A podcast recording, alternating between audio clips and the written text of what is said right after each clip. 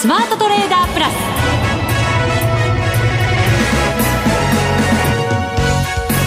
全国のリスナーの皆さんこんにちは。内田まさです。この時間はザ・スマートトレーダープラスをお送りしていきます。この方をご紹介しましょう。国際テクニカルアナリスト福永博之さんです。こんにちは。よろしくお願いします。よろしくお願いします、はいさて日経平均ですが今日は続落となりまして2万1000円を割り込んで大引けとなりました。はい。2か月ぶりの1万えごめんなさい2万1000円割れとあれですよね。はい。はい。でまあ、あの今の話はあ例えば日経新聞のあのメールサービスなんかに入ってる人は速報ではい。確か流れてきてたかと思いますね。私のも出たと思いますよ。はい。はい。あのまあ、速報ベースですよね。あの日経平均大引け続落で60円安、で2ヶ月ぶり2万1000円割れ。はい。という、まあ、タイトルで、まあ、その後にまあ先物に売りとかってまあ書いてあったりするんですけど、まあ、ちょっとやっぱり節目となる2万1000円、昨日はギリギリで、えー、まあなんとか踏ん張って終えてたんですが、えー今日はですね、2万1000円ちょっと届かなかったっていう感じでしょうかね。戻したんですけどもね。ですから、あの、戻したという点で見ると、実は今日の日経平均株価終値が、あの、今日だけで見ると高値なんですよ。あそうですね、ええ一応高値でした高値引けなんですよね。マイナスではありながらもそうなんそうなんです。ですから、まあ本当に、あの、取引終了にかけてはですね、下げ幅縮めて終えたという流れではあるんですが、まあやっぱり、その、やっぱ戻しに入る時間がやっぱり短かったのと、まあスタートのね、が遅かったっていうのもありますし、あとはやはりそのスピードですね、戻す時のね。まあそのあたりのスピードも、まあ戻りが鈍いと。はいですから、あのーまあ、あーこう、二つパターンがあるんですけど、あの、これはまあテクニカルの話、テクニカル的な話なんですが、はい例えばその底入れする時のパターンと買い戻しの時のパターンで違うのは、あの、今お話したように、まずはその、お買い戻しだとするとですよ、ゆっくり、あの、下げ幅縮めていくんですよね。買い戻しがゆっくりゆっくり。はいで、スピードが速い時にはもうみんな慌ててわーっと買い戻していくので、これもやっぱりスピードが速いと。はいですから、まあ、短時間の間でもスピードが速ければ、一気にこう戻して終えるという、そういうね、あの、違いがあるんですよね。ですから今日なんかは、まあ、下髭をつけて終えて高値引きではあるんですけども、あの、まあ、あ少しその、おゆっくりめの、まあ、特にあの、午後の取引が始まってから戻し始めてはいるんですが、結構時間は、あの、長い時間あったにもかかわらず、戻りが鈍いと。いうところでですね、まあ、やはりちょっと買い戻しの息を出てないのかなっていうところでしょうかね。確かにそうですね今日安値が午前中全引け直前につけた2万809円29銭ですけれども、ええ。戻したとは言いながらも、まあ、140円ぐらいしかその中でも戻してないということになりますよね。そうですね。で、あと、まあ、やはり、あの、商いが薄いっていうところもありますよね。これもそうですね、ええ。このところねう商いが薄いのも続いてはいるわけですけれどもそうですね。今日も2兆円いかずということになるのではい。今週月曜日も2兆円いかずはいはいで、なおかつ、実は木曜日、うんこれあのーまあ、5月に入ってからまだ一度も値上がりしていないと。おそう終値ベースで見、あの、ザラバ中も実はプラスになったことが一回もないんですよ。木曜日木曜日。何の特徴があるんでしょうね木曜日なんかねねそういう要因が、えーこれまで火曜日もね、あのそうだったんですが、今週火曜日一応プラスで終えましたので、まあ、そういう意味では、あの、いわゆるその新元号になってから、木曜日はまだ一度も値上がりしていないという。はあ不思議ですけどもね。本当そうですね、まあ、つまんないことではあるんですが。うんまあでもなんかそういうリズムってね結構続きますよね。で気づいた時には終わるっていうのがそうですそうですそうです。ね結構あったりするんですけど、はい。ですからまあ、私が声を大にしていろいろ言うと、まあ皆さんもそれをいろんなところで言ってくれて、で、あの、すぐに終わるというのをですね、ちょっと期待したいところでありますけどもね。福永さん初で。いやいやいや、僕だけじゃなくて、私だけじゃなくて、みんな言ってますから。そうですか。はい。はい、でもねちょっと木曜日と言われるとなんとなく嫌な感じしますねわ我々の担当曜日でもありますので、ね。私、あの、私たちはほら、弾けた後だから。もう終わったところで出てくるのでね。そんな他人事のような。いやいや、他人事ではないですけども。はい。はい。この中身の中でもたっぷりお話を伺っていきたいと思います。はい、よろしくお願いします。よろしくお願いします。それでは番組進めていきましょう。この番組を盛り上げていただくのはリスナーの皆様です。プラスになるトレーダーになるために必要なテクニック、心構えなどを今日も身につけましょう。どうぞ最後まで番組にお付き合いください。この番組はマネックス証券の提供でお送りします。スマートトレーダー計画、よーいドン。さあ、それでは足元の相場振り返っていきましょう。まずは株式市場です。改めて日経平均今日大引けは続落となりまして60円84銭安2942円53銭で終わっています。トピックスマイナス4.43ポイント1531.98ポイント。下落率を見るとともにマイナス0.3%程度の下落だったということです。はいこれでですね、あのー、まあ、下げ渋ったというふうなところ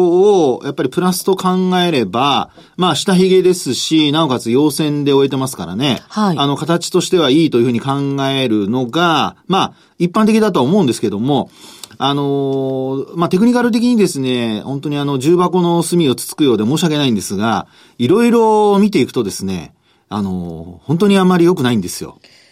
例えば。例えば。例えば。それを待ってました。内田さん、ありがとうございます。いえいえ、どういたしましてさすが内田さんでございます。はい。まずですね、はい、あの、ポイントとして、よくあの、お話をするのが、例えばその、まあ、トレンドがですね、あの、まあ、目先、その、下向きにちょっと傾きつつあるじゃないですか。そういう時に、あの、下降トレンドが続いているのか、あるいは先ほどお話したような底入れがね、あの、今、起こっているのか、その二つで見た場合にですよ、一番重要なのは、まあ、やはり終値がどうなったかっていうことなんですよね。はい。で、あの、日経平均株価は実は昨日ですね、あの、5月に入ってからの安値を更新したんですよ。はい。終値ベースの。ということで、5月14日の安値を昨日日経平均株価割り込んだんですよね。うん、で、その時点で、昨日時点ではトピックスはまだ割り込んでなかったんです。はい。はい。で、この、あ、えっと、日経期の場合はごめんなさい。5月24日の、あ、そうです。やっぱりいいですね。ごめんなさい。5月14日で大丈夫ですね。5月14日。はい。で、トピックスはですね、昨日の時点で5月14日の安値を割り込んでなかったんですけど、終値ですよね。終値で、ね、もちろん終値ベースですよ。はい。で、あの、指数は終値ベースでカウントするっていうのが、まあ、基本なので、で、あの、えトピックスを今日見てみると、今日の終値が1531.98ポイントじゃないですか。はい。で、えー、5月14日の終値が1534.98なんですよ。はい。ですから、これ割り込んじゃってるんですね。そうですね。割り込みました。えー、で、強い時は、まあ、やはりあの、取引時間中割り込んでも、割値ベースでは割り込まずに終えるというのが、まあ、あの、強い流れだったんですけど、うんまあ、ここに来てですね、日経金株価が今月の安値を、終値ベースの今月安値を更新して、で、トピックスが踏ん張ってたんですけど、追随する形でちょっと割り込んできたと。ですから、あの、この流れを見る限り、えー、まあ、日経金ももちろん続落ですから、安値更新してますので、えー、今日の下髭要線、これを本当に、まあ、あの、鵜呑みにしていいのかどうかね。はい。で、明日が、まあ、最終売買日ということにはなりますので、えー、そのあたり、あの、まあ、買い戻し等が発生する可能性はありますけども、ちょっと、あの、まあ、注意しておいた方がいいのかなと。で、もう一つは、あの、5日移動平均線がこれ下向きでですね、ええ、あの、もう下向きに変化してしまっていて、その下向きの5日移動平均線を下回って終えているっていう流れですよね。そうですね。はい。今日の時点だと21,100円あたりですかね。そうですね。え、ですから、もう本当にですね、あの、まあ、21,000円を割り込んだっていうところが、まあ、終値ベースで見た場合に、直近の節を割り込んだっていうところになるんですけど、はい。まあ、それに加えてですね、えー、2万1、えー、と、5日移動平均線よりもだいぶ下。で、さらに、これあの、日経平均に今度はまた話を移してですね、あの、お話をしますと、これ3月25日の終値が2万トンで977円なんですよ。はい。で、これをですね、今日2万トンで942円ですから、この3月の終値ベースの安値も日経平均は割り込んでるんですね。はそうですね。ねですので、まあ、向きとしてトレンドが下向きになっていることに加えて、で、なおかつ、まあ、日経平均株価の方が、直近の安値を、まあ、連続して割り込んできたと。いうことなので、まあちょっと戻しても、そのトレンドが変わるかどうかっていうところで考えますと、5日移動平均線を上回って維持する。で、維持しても、先々週あたりのようにですね、5日移動平均線が、まあ上向き、急激な上向きになってくれれば、あの、まあ、あ反落してもサポートになることが多いんですけど、まあ、あもう皆さんご案内の通りですね、緩やかな上向きで、その後またすぐに下回ってしまってと。ですから今週も、あの、火曜日あたりまでは5日移動平均線上回ってたんですけど、はい、これ5日線が下向きのままでしたので、結果的に海外が安くなると、まあそのまま引きずられるような形で、えー、どかどか下げてくると。そうですね、はい、やっぱりこの移動平均線が下向きっていうのが、ええ、なんか滑り台を滑り落ちるように、やっぱり一緒に値段もね、落ちてきやすい感じがしちゃいますよね。はい、今のいただいてよろしいございますか？どうぞ、テクニカルアナリストとして使ってください。はい、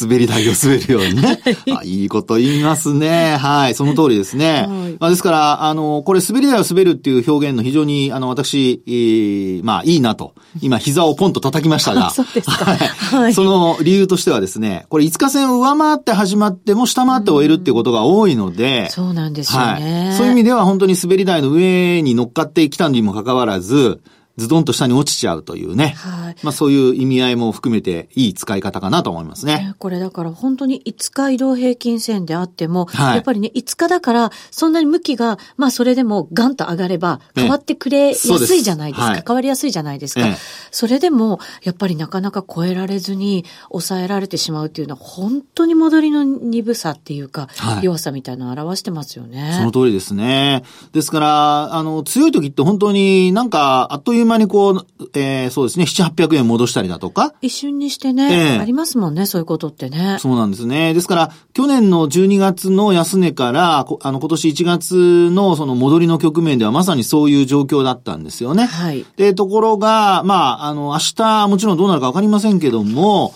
えー、まあ、日経平均株価、トピックスともにですね、下髭をつけてはいるものの、まあ、やはり続落ということと、それから今までお話してきましたように、えー、節々をですね、日経平均も割り込み、そしてトピックスも割り込んできているっていう流れからすると、まあ、あ戻したとしても、やはりそこに乗っかるっていうのは、まだちょっとこう短期的なね、あの、リバウンドを単純に狙うのであれば、まだ、あの、まあ、やる価値というか可能性はありますけども、ただそこで売りそびれると、またまた下に持っていかれるってことも考えられなくはないので、まあ、本当にあの、慎重に、まあ、本当は控えた方がいいとは思うんですが、あの、リバウンド狙うにしても、もう、あの、慎重に行うと。で、あともう一つですね、あの、これも以前お話したことかもしれませんが、はい、あの、月足のトピックスですね。はいで、これ60ヶ月移動平均線というのが、まあこれまで何度もお話ししてきた、あの、移動平均線だと思うんですけど、こちらの値がですね、あの、まあ、木曜日の終値時点で見ますと、1542.57ポイントなんですよね。で、終値が、木曜日の終値が1531.98ポイントなので、これやっぱりあの、11ポイントぐらい戻さないとですね、あの、上回れないんですね。ですから、まあ、あの、明日の東京市場、まあ、月末最終日ということになりますので、えー、買い戻しが入って、まあ、例えばトピックスで10ポイント以上、11とか12ぐらい上がってくれればいいですけどね。で、もし、その上が、あえー、まあ、反発できない。で、なおかつ割り込んだとすると、今度は、あの、昨年の12月から今年の1月にかけてのような、もう翌月に戻しきれないと、これやっぱりあの、60ヶ月移動平均線をですね、まだ上向きなんですけど、はい、下回る時間が、まあ長くなると、これあの、12ヶ月移動平均線下向きなんですよね。うん、で、これが落ちてくるのと、それからあと24ヶ月移動平均線。こちらがですね、まだ上向きなんですけど、これあの、横ばいとか下向きに変わってきちゃう可能性がこう出てくるんですよね。はい。ですから、そうなりますと、まあ、せっかくそのトレンド的にですね、あの、60ヶ月のところを上回って、まだ上昇トレンドが続いているというふうに、あの、まあ、今のところまだ考えているわけですけど、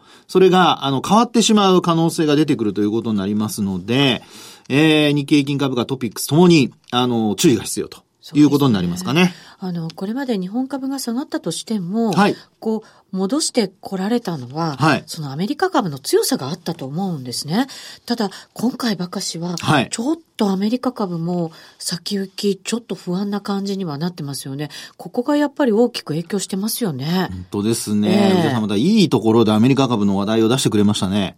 今日も冴えてますね。ありがとうございまはす。い。まあ、あの、褒めちぎってもね、あれですけどもね、あの、次行きたいと思いますが。はいはい。で、そのニューヨークダウなんですけど、ちょっとですね、私今日は、あの、ニューヨークダウだけじゃなくて、S&P500 とあとナスダック総合指数ですね。はいこの両方についてもちょっと簡単に、あの、ポイントをちょっとご紹介したいと思うんですけど、はいあの、アメリカ株ってよく言われるのが、あの、200日移動平均線。これを、あの、まあ、よく、その、サポート、あるいは中長期の投資の、ええまあ、目安として考えることが多いんですよね。はい。で、それで見ますと、あの、昨日の終値で見た場合にですね、これついに200日移動平均線を終値で割り込んで、まあ、あの、終値割り込んだのは2日連続なんですけども、そうですね。その前日も割り込んでましたけど。でも下に離れて終えてるんですよね。窓がちょっと開いてますね、これね。はい。で、これ直近のですね、これもニューヨークダウの、あの、まあ、終値ベースのお安値ということで見ますと、これあの、今月なんですが、今月のですね、えっと、こちらは、あ13日。はい。はい。のお終値があ25,324ドル。で、これをですね、えーまあ、あっさりと窓を開けて割り込んで終えてしまっていると。で、結果的にはこれあの、下髭をつけてはいるものの、陰線で終えてますので、えーまあ、戻しきれていないという状況にはなってるんですよね。これもなんかこう足元は下落トレンド入りっていうのがなんとなくこう、はい濃厚になってきてるんじゃないですか？あの、200日線もですね、ほんのわずかなんですけど、えー今下向いてきてるんですよね。そうですよね。ええで、さらに、あの、ナスダック総合指数を見ますと、こちらはですね、まあ、なんとか200日線の上で終えてはいるんですが、あのーまあ、あー取引時間中は割り込む場面があったのと、それからあと200日移動平均線もこちらも、あの、ほんのわずかなんですが、下向きに転じていると。まあ、あの、過去の200日前の値段が、まあ、上下してますのでね、あの、あんまりもう毎日の値動きで一喜一憂する必要はないとは思うんですけど、下回ってくると、いずれにしても、あの、200日線が下向きに転じてくる可能性が高まりますからね。で、もう一つ S&P500 なんですけど、はいこちらもですね、あの、200日移動平均線を取引時間中割り込む場面があったんですが、まあ、終値ではなんとか維持していると。で、えー、200日移動平均線、こちらもほんのわずかなんですけど、下向き。ですから、本当あの、3指数ともにですね、200日移動平均線が、もう本当数ポイントなんですけどね、下向きに転じてきていて、はいで、えー、まあ、日経平均株価今日下げ渋ってはいるものの、まあ、下落のきっかけになったっていうところになってますよね。ですから、あのーまあ、あー3指数ともにやっぱり200日移動平均線上をやっぱり維持することに加えて、えー、5日移動平均線がこう落ちてきますのでね、まあ、その5日線をやっぱり上回ってこれるかどうか。で、そういった、あの、流れがですね、明日以降、まあ、今晩からになりますけども、今晩以降、来週、またこの番組で、あのね、お耳にかかるときに、あの、まあ、現実のものとなっているかどうか。で、もし、あの、200日線下回った状態のままで終えているとなりますと、まあ、やっぱり日本株もやっぱ上値が重たい状況になってきますので、まあ、そうなると、ちょっと割安だとかなんとかっていうことが、なかなかね、そうですよね。もうそういう指標がちょっと効かなくなっちゃうんじゃないですか？そうですよね。ですから、あの、過去にもお話したことがあるかもしれませんが、あの、PR が割安な状態で長期間続いた後っていうのは、あの、まあ、一概には言えない部分もありますけど、業績が下方修正されていることが意外と多いんですよね。はいなので、まだそこまで織り込んでないとは思うので、まあ、今後、まあそういったことも含めてですね、あの、業績についても影響が出てくる可能性が、まあこれ以上長引くとね、米中貿易摩擦出てくる可能性がありますから、ええまあちょっとやっぱり慎重にだけは、あの、割安だとかうんぬんっていうのだけにとらわれずに、えー、慎重にマーケットを見ていただきたいなというふうには思いますね。はい、わかりました。以上、スマートトレーダー計画、用意ドンでした。日本株投資をお楽しみの皆様。今注目のアメリカへ投資してみませんか？米国株に興味はあるけど、英語だし、知らない企業も多いし、なんだか難しそうだなと思っている方。実はそうではありません。米国株は1株から購入可能。株価は100ドル以下の銘柄が多く、1万円もあれば、あなたも米国企業の株主に。少額から投資でき、始めやすいのが米国株の特徴なんです。多くの企業では、配当は3ヶ月ごとに支払われ、配当金をもらえる楽しみがたくさん。最近は日本でもサービス展開しているアメリカ企業が増えており、日本人にも身近になったことで、米国株投資を始める方が増えています。マネック証券の米国株取引サービスはお得がいっぱい。取引手数料は業界最安水準の税抜きで約定金額の0.45%、業界最安水準の1取引あたり最低5ドルから、特定口座にも対応しており、厳選徴収を選択すれば確定申告は不要。取扱銘柄数はオンライン業界最多の3000銘柄帳。さらにさらに、米国株を初めてお取引されるお客様は、最初の20日間限定で、取引手数料を最大3万円までキャッシュバック。米国株なら、マネックス証券。今すぐ、マネックス証券、米国株で検索。配当金は各企業の業績などにより金額などが変わることがあります。米国株式及び米国 ETF、リート、予託証券、受益証券発行信託の受益証券などの売買では、株価などの価格の変動、外国為替相場の変動など、または発行者などの信用状況の悪化などにより、元本損失が生じることがあります。お取引の際は必ず、契約締結前交付書面を十分お読みください。マネックス証券株式会社、金融商品取引業者、関東財務局長、金賞第165号。ザ・スマートトレーダープラス。今週のハイライト。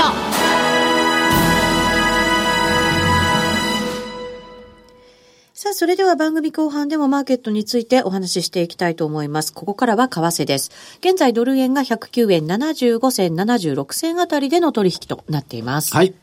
えー、こちらの方は、まあ、ニューヨークダウがね、先ほどちょっと、あの、下向きに変わりつつあるであるとか、あと S&P500 ナスダック総合指数ですかね。まあ、このあたりもちょっと注意が必要というお話をしましたけども、はい、まあ、ドル円に関しては意外と踏ん張ってるという、うん、そういう流れではありますね。そうですね。昨日、はい、今日とちょっと買い戻しな感じですか？そうですね。えー、あの、まあ、昨日のその、まあ、昨日と言いますか、一昨日ぐらいまででしょうかね。うん、あるいは昨日の日本時間間って言ってもいいのかもしれないんですけど、まあ、そのぐらいまではアメリカの長期金利の低下、まあ、それを、あの、理由に、まあ、ドルがちょっと売られる、弱含む展開になってですね。そうですね。はい。ユーロドルは下げたりしてるので、全面的にというわけではないのかもしれませんけれど、はい。まあ、主要通貨、あとは新興国に対してはドルがちょっと売られるような感じに、ね、なってましたよね、うん。そうなんですよね。えー、ですから、まあ、ちょっとドルが弱くなりかけてたところな、だったんですけども、うんまあやっぱり、あの、まあ為替の取引というのは物々交換っていうのがね、はい、あの、ありますから、まあ、あこう、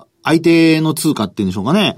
あの、まあ、ドルと、それから先ほど内田さんからもちらっと話出ましたけど、ユーロ。はい。で、ユーロドルですと、やっぱり、あの、ユーロが、こう、弱含んでくるというような、まあ、そんな状況になっちゃってますからね。そうですね。ええー、で、あの、まあ、あユーロにしろ、それから、まあ、あの、ドルにしろ、あるいは他の通貨にしろですね。まあ、やっぱりあの、アメリカドルと、その、まあ、交換するにあたって、で、アメリカドルがまあ、金利の低下によって、長期金利の低下によって、こう、売られる展開になっても、まあ、それ以上になんとなく不安要素が出てくるとですね、はい、まあ、やっぱどうしてもその、まあ、行き過ぎにならないと言いましょうか。あの、ブレーキがかかりながら、こう、変われるような、そんな状況にやっぱりなってるってとこなんでしょうかね。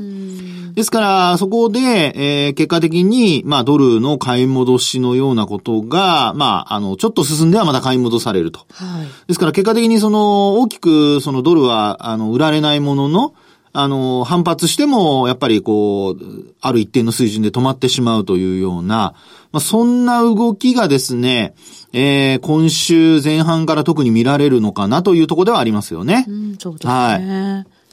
で、あと、あのー前回もお話ししましたけど、まあ、テクニカル的にはですね、これあの、ドル円、やっぱりあの、まあ、今度はドル円だけの話になりますけど、20日移動平均線に押し返される形で、まあ、今週ちょっとこう、109円の前半まで行ったんですよね。はいはい。で、その109円の前半まで行ったところ、買い戻しにつながったのは何かっていうふうに考えるとですね、例えば5月の13日、先ほどあのニューヨークダウのあの、まあ、安値の話をしましたけどもね、終値ベースの安値、えーあるいは、あーこう、日経平均の安値だとかいろんな話をしましたけども、これ、あの、ドル円の安値で見ると、5月13日、これはもう取引時間中の安値になりますが、えー109円の1銭。で、今週、昨日なんですけど、あの、109円の14銭ぐらいですかね。はい。はい。ですから、まあ結果的にですね、直近の安値、5月13日の安値を試しに行って、それで、まあ試すことで、えー、まあ跳ね返されたと。はい。で、今日はそういう中で、えー、少しこう買い戻しが入っているというところではないかなとは思うんですけどもね。足元なので、ダブルボトムをつけたみたいなね。はいまだそこを確定はしてないんですけど、ええただなんかそれを期待するような形にはなってきましたよね。そうですね。ですから、あの、この状況で考えると、やっぱり先ほどからお話してますその20日移動平均線ですね。これがあの、109円の92銭っていうのが今日木曜日時点の今のまさにリアルタイムでの値なんですけど、あと10銭ちょっとでそこに到達する感じですね。そうですね。ですので、あの、まあ、今のこの状態からすると、まあ、今晩、あの、今からこれヨーロッパタイムになって、で、あと、ニューヨークタイムっていうことで、日本時間の夜から、まあ、明け方にかけて、えー動いていきますけど、まあ、そこで、えーもう一回、その、20日移動平均線をトライするか、あの、ね、ブレイクするのをトライする形になるのか、あるいは、あまあ、その手前で止まっちゃうのか、